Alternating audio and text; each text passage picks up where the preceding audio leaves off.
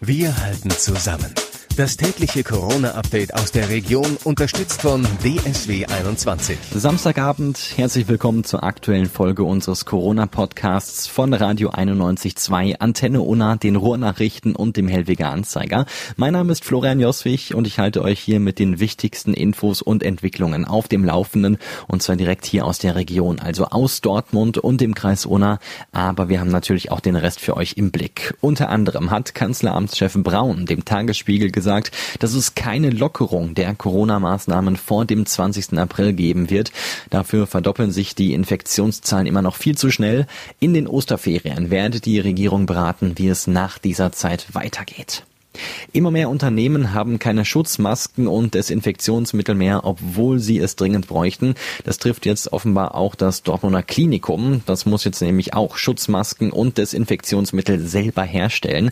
Es gebe nichts mehr zu bestellen und zu kaufen, so steht es in einem Schreiben der Klinikum-Geschäftsführung an seine Mitarbeiter. Gesucht würden jetzt Helfer und Helferinnen zum Zuschneiden der verschiedenen Materiale und zum Nähen mit einer eigenen Nähmaschine. Borussia Dortmund setzt bei der Rückabwicklung der Ticketpreise auf ein mögliches Entgegenkommen seiner Fans. Das erklärte BVB-Geschäftsführer Carsten Kramer. Man erlebe sehr schwierige Zeiten, sagte Kramer in einer Videoansprache an die Fanclubs. Kurzarbeit sei für die rund 850 Beschäftigten noch kein Thema. Insgesamt sei die Lage aber ernst und das System des Profifußballs entsprechend in Gefahr. Deswegen hoffe er auch auf die Unterstützung der Fans. Es ist unstrittig, dass jedem, der eine Karte bei Borussia Dortmund erworben hat, natürlich eine Rückerstattung zusteht. Aber wir würden uns natürlich auch freuen, wenn der ein oder andere Euro bei Borussia Dortmund verbleibt. Und daran arbeiten wir gerade gemeinsam an einer Lösung die, wenn man denn bereit ist, auf seine Rückerstattung womöglich zu verzichten, eine ist, mit der alle Beteiligten leben können.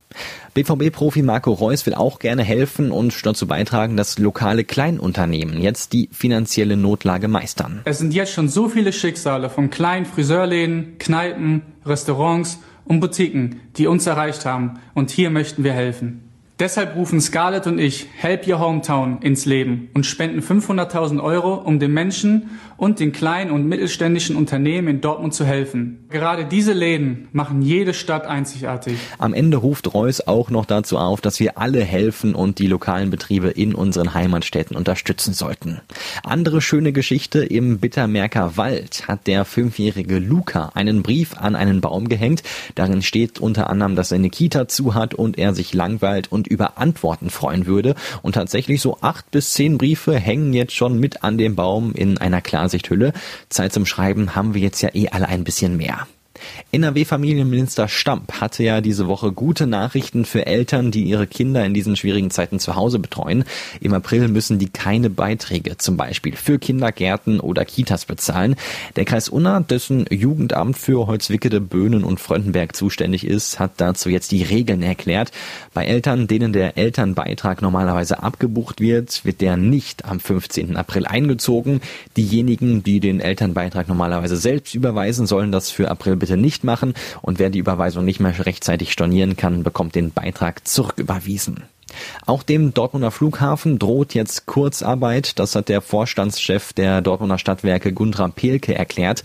Der Flugverkehr von und nach Dortmund ist im Zuge der Corona-Krise nahezu gänzlich eingebrochen und deshalb hält Pelke Kurzarbeit für die 440 Mitarbeiter am Dortmund Airport auf Sicht für alternativlos. Es fliegen zurzeit nur noch zwei Maschinen der Wizz Air. Auch die werden ihren Betrieb einstellen.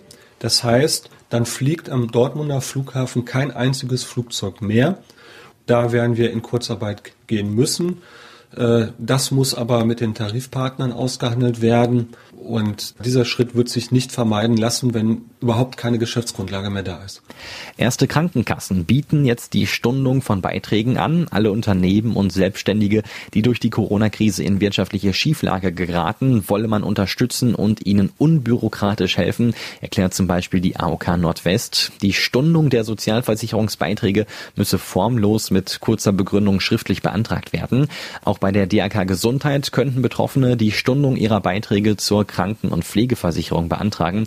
Nachweise seien nicht notwendig, es genüge ein formloser Antrag, in dem der Schaden durch die Corona-Krise glaubhaft dargestellt wird. Wegen der Corona-Krise dürfen auch viele Arbeiter zum Spargelstechen nicht mehr in unsere Region kommen.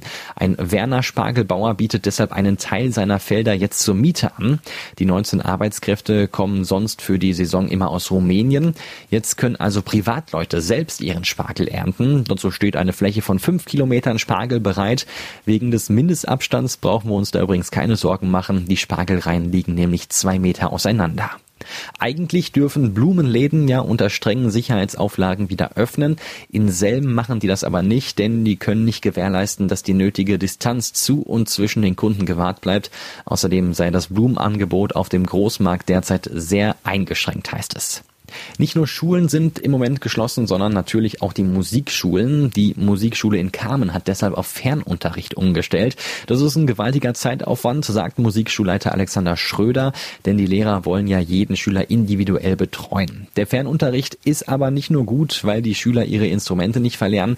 Ein schöner Nebeneffekt ist auch die Stimmung, die durch Musik verbreitet wird. Das sehen wir ja vor allem in Italien, wo immer ganze Nachbarschaften sich mit Gesang und Musik gegenseitig aufmuntern und Hoffnung machen. Gucken wir jetzt noch auf die aktuellen Corona-Zahlen. Im Kreis Unna sind 185 Menschen positiv getestet. Das sind 14 mehr als noch gestern. Und es gibt auch einen zweiten Todesfall im Zusammenhang mit dem Coronavirus. Eine 87-jährige Frau aus Fröndenberg ist gestorben. Sie war zuletzt wegen ihres schlechten Gesundheitszustands in einem Mendener Krankenhaus. Bei der Aufnahme war das erste Covid-19-Testergebnis noch negativ. Allerdings verschlechterte sich ihr Zustand immer mehr und der zweite Test war dann positiv. Die Frau lebte vorher übrigens in der gleichen Fröndenberger Einrichtung, in der schon der erste Todesfall aus dem Kreis lebte. Zwei weitere Bewohner sind ebenfalls positiv getestet und stationär untergebracht. In Dortmund sind 18 positive Testergebnisse dazugekommen heute. Das macht dann insgesamt 256 Corona-Infizierte. 81 davon haben die Erkrankung aber schon überstanden und gelten als genesen. Das sind immerhin fast ein Drittel. Die Stadt Dortmund warnt aber auch nochmal vor Menschen, die sich verbotenerweise als Mitarbeiter des Gesundheitsamtes ausgeben. Die echten Mitarbeiter hätten grundsätzlich einen Dienstausweis dabei. Und damit war es das auch schon wieder für heute mit unserem Corona-Update von Radio 91.2 Antenne Unna, den Ruhrnachrichten und dem Helwiger Anzeiger. Ich hoffe, wir hören uns auch morgen am Sonntag wieder. Ich bin Florian Joswig und denkt dran, bleibt gesund. Wir halten zusammen. Das tägliche Corona-Update aus der Region unterstützt von DSW 21.